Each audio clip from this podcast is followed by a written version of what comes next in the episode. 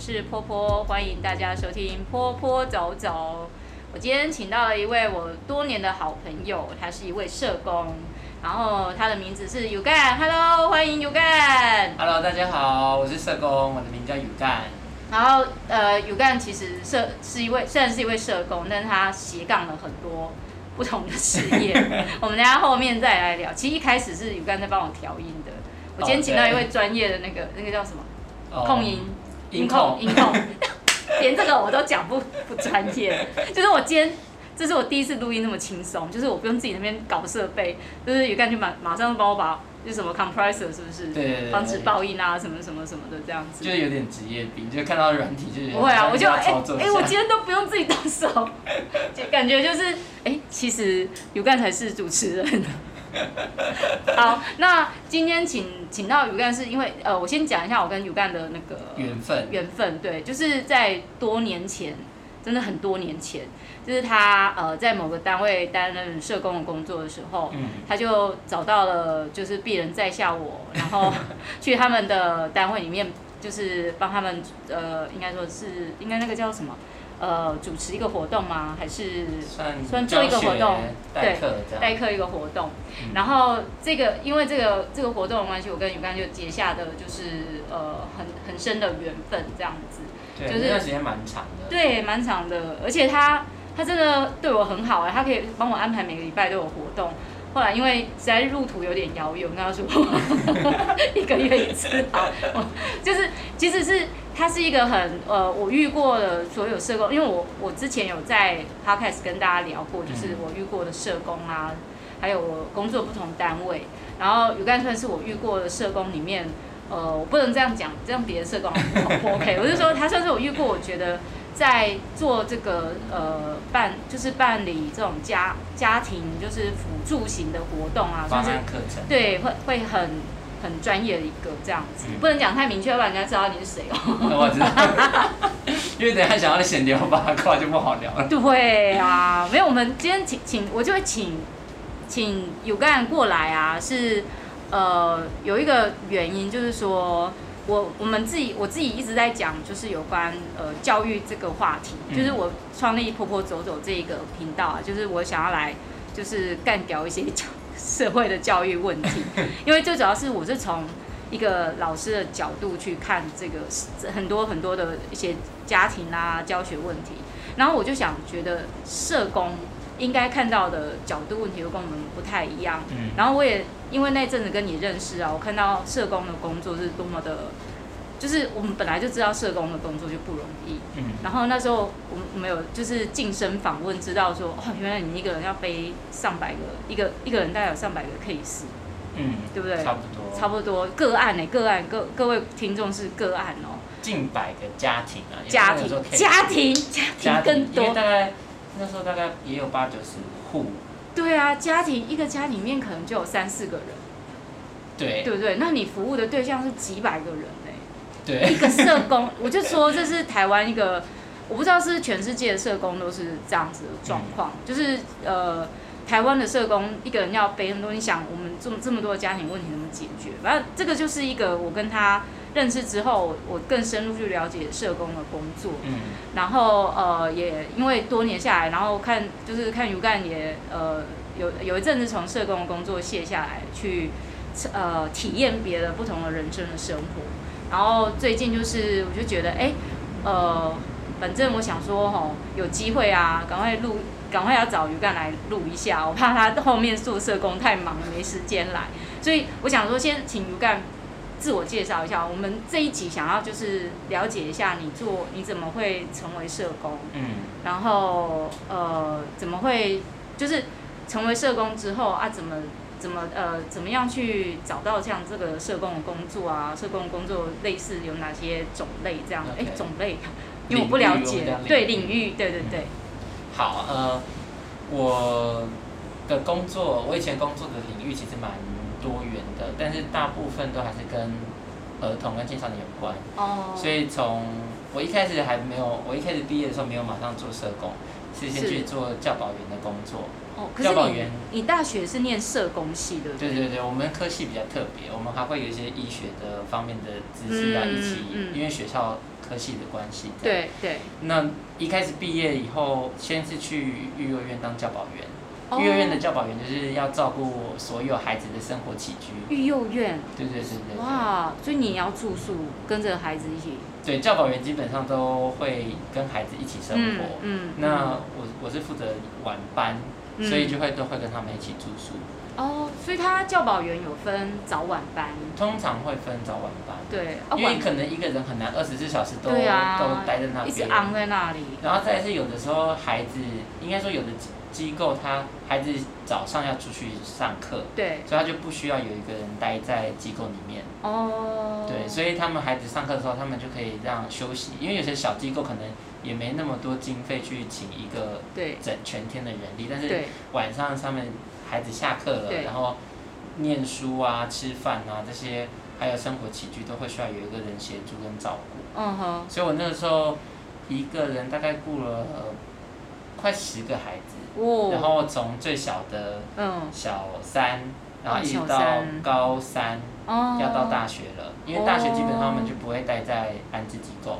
哦，那他们是只要高中之后就不住在安置机构？对，因为他们成年了嘛，十八岁之后就成年了，所以。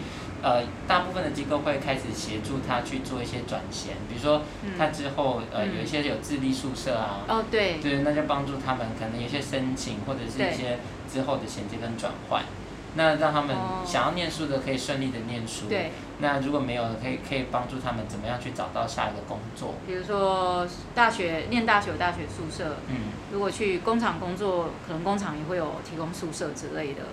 或是别的工作，或者是他们想要出去租房子也是可以的。哦。因为其实，在十八岁以后，其实整个社会的氛围，然后或者现在社会福利的规规呃呃制度下面，对，其实他就是个成年人了。哦。那他应该就要开始可以，他有开始养活自己的能力。哦，这样子也也对耶。可是你当初大学怎么会想要去念这个这个社工社工系？对。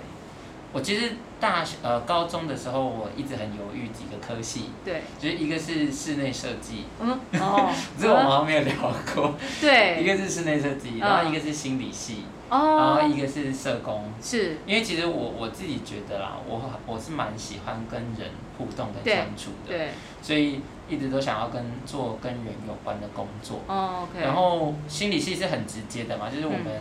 都很清楚，心理心理师要一直跟人对话、对跟谈心这件事情。嗯嗯、那社工是因为小时候的一些家里环境，嗯、我们家里小的时候的环境、经济环境也没有那么好，嗯、所以就会有社工来我们家里做访视，然后给我们一些帮忙。哦、所以小的时候就会一直看到社工叔叔啊、社工阿姨来，嗯、然后也会觉得哎，这个工作好像也蛮有意义的这样。对所以后来就个人申请就上了。然后就到就念了这个科系，一直到现在。哦，了解。所以其实小小时候的有一些生活体验，也会有点影响到你后面选大学科系的这个部分，这样子。对。那因为其实社工，我不知道现现在可能大家会很常听到。对啊。什么？呃，特别是一一三呐，现在孩子很会打一一三，一三就是家暴专线。哦，是 一一三还是一一三？一一三。对对对，一一三。然后他们孩子就是说，哦，爸爸妈妈打我，就会打电话，然后就会有社工来家里。就是现在宣导做的蛮好的。对。所以其实大家对社工的印象跟家暴会有很大的关联，或者是其他一些补助啊、社会福利。现在大家对社工比较有概念。对。但是我那个时候可能。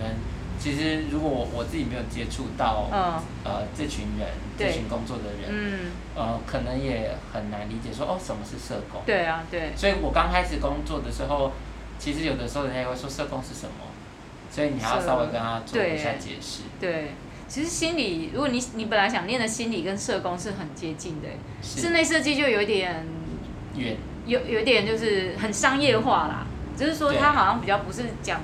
讲一个个人的接触，他讲的比较是属于商业化的接触。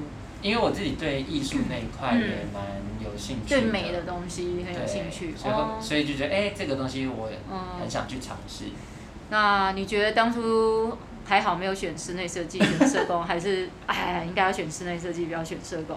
其实我觉得都有安排啦，嗯、所以也没有什么后悔不后悔的。对啊，嗯，而且做这个工作，我觉得对于不管是念心理或念社工啦，我觉得我们这些助人工作者，我们统称助人工作者好了，对，对其实对于自己生命故事的整理啊，对，对于自己的了解，我觉得都有一定程度的帮助。这样，嗯，对啊，室内设计可能就没办法。对，室内设计可能每天都在赶图。对，你以为是帮人家整理人家的人生环境，其实不是，你你的人生是一片乱这样子。应该是说，你会在你会在这些个案的身上，然后看到很多自己的一些价值或东西，然后你就可以有机会去整理它。我记得我刚开始工作。因为我刚刚是说在幼儿园的工作嘛，后来我开始到做社工，然后我做社工领域，我有在身心科当精神医务社工，然后后来有在做儿少保护、做儿虐的部分。然后我刚接儿虐个案的时候，我有一次就是骑骑着车呃骑着车去，然后然后然后跟个案谈完以后。我回来，我就一路骑着车哭着回来，然后回来以后就去找督导，然后聊一聊。就是你会发现，有的时候你在个案身上，你会看到一些过去的一些东西，你需要整理。然后有些呃可能相似的啊，或者是相相近的议题，你会重新再发现，哦，原来这东西还那么深刻的影响自己。就是会从一些不同的影子看到过去的一些因果，这样子。对。但整理之后，你会发现其实。你会越来越完整。对。我不敢说，我我不会用健康两个字啦。我觉得完整这件事情可能会比较好一点点。我我觉得只要是念跟人有点相关的科系啊，我们叫哎，这个叫什么科学？人类哎，一个叫有一个说辞，完蛋了，年纪越大，然后记忆越来越差，就是人科学。只要你跟人有人文哎有关的，其实你很容易会把很多东西，就是一些别人的经验 pick up，然后变可能比较凑近自己的。精神领会的地方，就感觉成为呃，你你想要来念社工这个感觉，其实前面是有一段那种人的一些情感的体验的，而有一点导向你去念到社工这个科系这样子。我跟人家谈工作的时候。不管是因为我后来有跟波波分享说，我做身体的工作嘛，对对，就是处理身体的工作。要讲清楚身体的什么？做 身身体放松嘛，就是比如说按摩啊、刮痧这些就是经络按摩。对对对，类似这样对。然后还有就是社工比较偏心理层面，对。然后我都会在谈到工作的时候，我都会跟别人分享说，其实我们这些助人啊，我们的统称助人工作者好了，其实。我们都何德何能，可以在别人可能不管是身体的痛苦，或者是心理上面的不适，或者是难过的这些经验里面，帮助自己成长。我觉得这是我们自己很幸运的地方。对啊，啊不过跟听众稍微解释一下，他呃本本来啊他是社工，后来有阵子去，就是因为度呃 Working 去 holiday, working holiday 去澳洲呃。度假打工的关系，所以他有一些工作经验，是他做了不一样的工作，这样，不是说做社工又在做筋膜按摩，这样，没有没有没有，就是他做他现在还是社工，只是没有在做。就有一阵子逃离，对对对对对对，人人有的时候就是这样，你有时候还是要离开一下你原本熟悉的东西，去接触不同的东西，然后所以后来呃，你就成为了。社工就直接在这个社工系呃社工体系里面工作。对。然后我我遇到你的时候是你那时候呃好像是专门在负责有一些专案，对不对？社工。应该说社工的工作有有几种。对。呃，但社社社工在讲三大工作方法，一个是个案工作，一个是团体工作，然后再来是社社社区工作。那对个案社。个案、团体跟社区，对，然后所以在课程办理或者是一些团体的办理的里面，就会是有一块跟这个很有关，比如说方案的设计，对，我们会办课程、办活动，为了要让呃个案可以一起彼此支持或是成长，或者获得一些嗯。用其他不同的方式来帮助个人的状态。其实我觉得一般人不太理认识啊，也不是说理不理解，是不太认识社工的工作。像我以前也以为社工就是属于关怀型的，他就是属于要去一个一个接触个案的。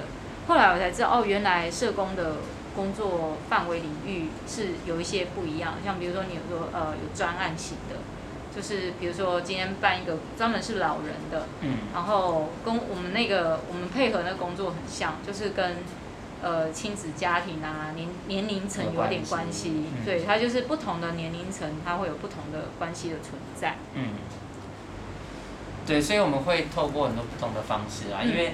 呃，可能一对一的会谈，嗯，可能对于某些人来说不是那么，或者是某些状态的个案来说，可能不是那么直接有帮助的。那可能通过一些方案，然后配合一些措施，嗯，可以可以让这些个案有更有动力去做一些改变跟调整。对，嗯，哦，所以你可以稍微帮我们，呃，介绍一下，就是社工，因为你刚才讲的是领域嘛，嗯，社工有没有分类型啊？比如说专门，因为我是不是呃分年龄吗？用年龄分的还是用？我们通常是分服务对象。服务对象。然后我我真的觉得那个在社工里面换一个领域，就是有点像是隔行如隔山，就是像换行。哦。因为比如说我自己熟悉的是儿少的范围。对。那我要你要我做老人福利那一块，对我来说就会很很不知道该怎么处理跟下手，哦、因为。可能不管是福利的资源啊，对，然后他们需的个案的需求，老人的需求跟儿少的需求就会差很多。然后那经济弱势的又跟身心障碍的又会差很多，嗯嗯嗯、所以可能身心障碍啦，然后老人呐、啊，然后青少年啊，儿、嗯、少啊，对，甚至还有妇女。哦，对哈、哦，对，就会很不一样。然后还有一些是比较支持某些特殊疾病的机构，嗯嗯嗯、那它的服务对象就会是这个这个机构，这、哦、这个对象嘛。哦。所以就看你服务的机构是做什么，那你主要的服务对象就会是那些。嗯、那医疗体系里面又会分很多，比如说我是在 OPD 门诊的病人，他的需求会不同。哦、那一般的一般呃的住院病人跟安宁。疗护的住院病人也会有不一样的需求，哦，所以社工可以这样讲好，就是服务的对象不同而不同。对。然后可能因为这个对象的需求又有可能不同，因为这个对象可能会同时需要医疗，也需要呃所谓的社会辅助，对，或者是经济的经济，然后可能还有家庭，对，然后甚至像你讲那个可能特殊的疾病状态，嗯，就是。一个个案，它可能可能会同时含有很多复杂的面面向，所以我们会有一个东西叫做网络会议，就是我们同时可能，嗯、比如说我的我的机构只做儿童跟青少年，对，但是我发现他们夫妻有问有一些状况，然后也有孩子也有身心这样的问题，对，那我们同我们就会把这个个案转介出去，因为我自己做不了，我的、哦、我自己做不了的一些是说。我们机构的服务可能没办法满足这个资源、啊、这个家庭的需求，嗯、或者是我没办法处理到那么多问题，就会拉其他网络一起进来。对。那这些网络不一定都是社福机构，也有可能是政府部门，嗯、然后也有可能是一些民间跟社会团体，嗯、它不一定是一直给资源，有可能是陪伴啊，或者是有一些其他，像辅具中心也会有一些辅具的服务，比如说我今天车祸了，我没有拐杖，我也买不起拐杖，我可能要借。嗯、那有的地方是可能有。提供这样服务的，嗯、所以网络的合作就会变得很重要。哦，其实社工这样讲下来啊，我觉得社工不是大家所想象的，就是哦，他去呃帮一个呃，比如说讲到老人好了，他去辅助一个老人的生活啦，不是去扶他走路的。不是，那是看护，然后也不是是专门给他送餐的，那也不是，那是送餐员的工作。对。只是说，你看到我们在社会上所看到的社工，就是好像他就是会背个包包很来关心你这样，但其实不是。社工，我觉得这样听听起来啊，社工有一个很大的一个功能性，就是你们要很懂得去管理这些资源，对，然后去帮助一个个案。我觉得资源这件事情，就是刚刚我们有提到心理师，对，跟社工最大的不同是，心理师不管是咨商师或者临床的，嗯、对，他们比较多会 focus 在个案本身的身心状况，哦，他会比较 focus 在，特别是他的心理状况，个人，所以他们大部分的工作都是一对一，对，然后但是他们也会谈家庭，谈他们跟其他人的关系，嗯、但是最终还是最主要的还是 focus 在这个人身上，对，但是。社工的工作比较会是一个比较以家庭观跟环境环境来看怎么帮助这个家庭会是最有效率的。对。所以我们会连接很多不同的资源。对。当然我们还是会做一对一，但是对我们来说，那个不会是全部的工作。那不是主要的工作。对。不是今天来，你今天有吃饱哦什么的，而是从你有没有吃饱这句话就知道你需要什么，然后去把社会资源带来给这一个的个案。就是从比较多，应该是说从不同面向的评估，对对，去找到适合他。对。那还有另外一个部分是，我们也不可能不不能够把所有，嗯，我们觉得他需要的资源都塞给他。哦。因为有的时候我们会谈到福利依赖的问题。哦。然后还有一个部分是说，有的时候会有重复在使用资源的问题，因为可能这个单位也有在用，我我们这个单位也有在补助补助可能呃生活费或者辅助金。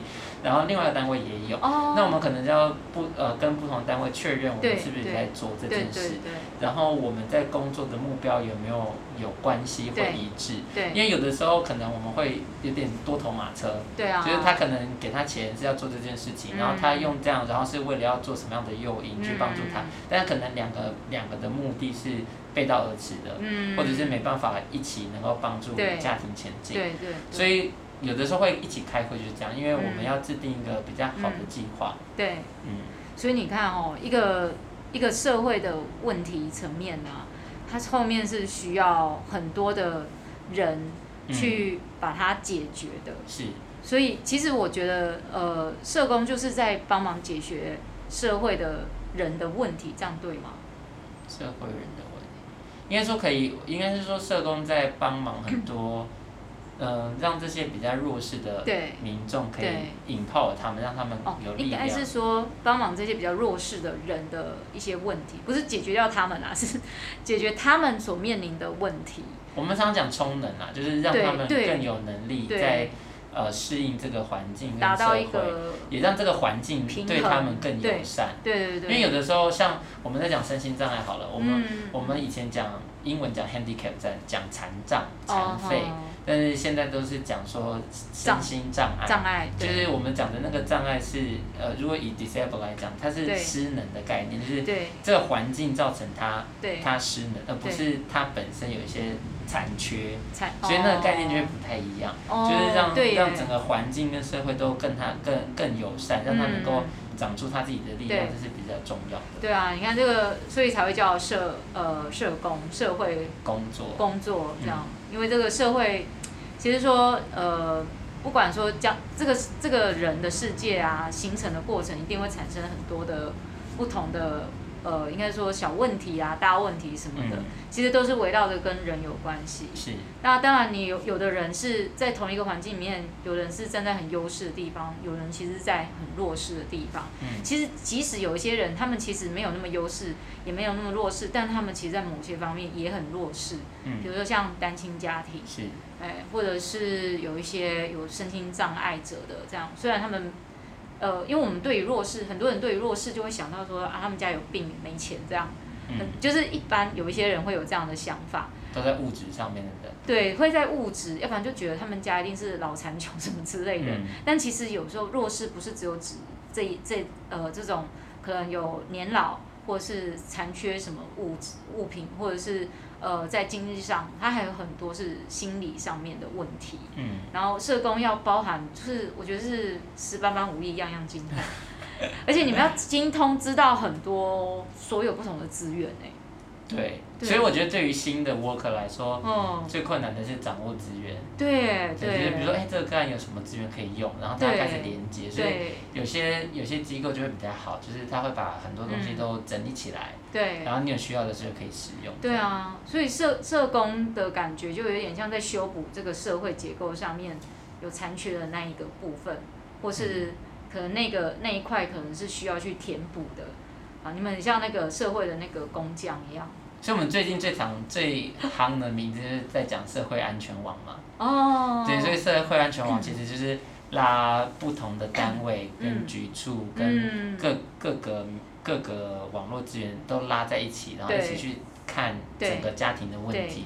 因为有的时候我们只单一，比如说今天孩子有发展迟缓的问题，对，你只看发展迟缓的问题，其实。他们家 maybe 是还有其他的需要一起去做努力的，那就不会是只有卫生医疗有有有需要协助，可能社会福利这边也需要一起协助，maybe 教育这边也可以提供一些，比如说他怎么照顾呃迟缓的孩子啊，然后给他一些职能，所以在各个各个单位或者各个领域里面都 maybe 可以提供一份力量在这个家庭里面工作，等于是好像食衣住行。嗯。只差娱娱乐，娱乐也有时候会有一些，像办活动啊，像你们以前我听你们有办一些呃蛮有趣的活动，就比如说二手市二手市集什么之类的啊那种，我觉得这个也是比较有包含到娱乐的部分。对，因为有的时候如果如果你的单位是在做一些贫穷弱势的家庭的时候，你会你会想要补足这一块，就有很多单位想要补足这块，因为如果他家长是没有时。就是都忙于工作，对然后经济能力又没有那么好，对那相对来说，这些孩子在生活上面就会没有那么丰富跟充实。对我指的丰富跟充实是，他没有家长没有多余的时间陪他们出去玩，嗯、然后也没有多余的金金钱跟费用带他们去体验不同的生活或者出去游玩。当然有出去游玩的方式有很多啦，嗯、但是我们还是会希望孩子也能够跟其他一般的孩子一样，有更多。呃，出去的机会。对啊，至少可以达到一个平衡感。其实我们用一个室内设计师来做一个结尾啊，嗯、我觉得社工跟你要做本来想要念的室内设计师也很接近，因为室内设计师也是一个要很有掌握很多、懂得掌握很多资源的人。哎，对耶，这是不是？就是你要把一个房子，假设新房子就不要算了，旧房子它是一个老旧房子，它有很多的问题，漏水啦，吼，然后壁癌。然后，要不然就是那个地那个地板有问题、龟裂什么的，这个都需要一个室内设计师去想办法把这些东西都弄好。嗯、那他也要掌握什么地板啊、水泥工啊、什么电工、什么塞钢的一些资源，然后运用这些资源。因为他一个人没办法做那么多东西。对，他也是一个 呃整合的角色。对，他是一个整合角色。我我今天也才听你这样讲，我更了解社工的角色。他其实也是一个。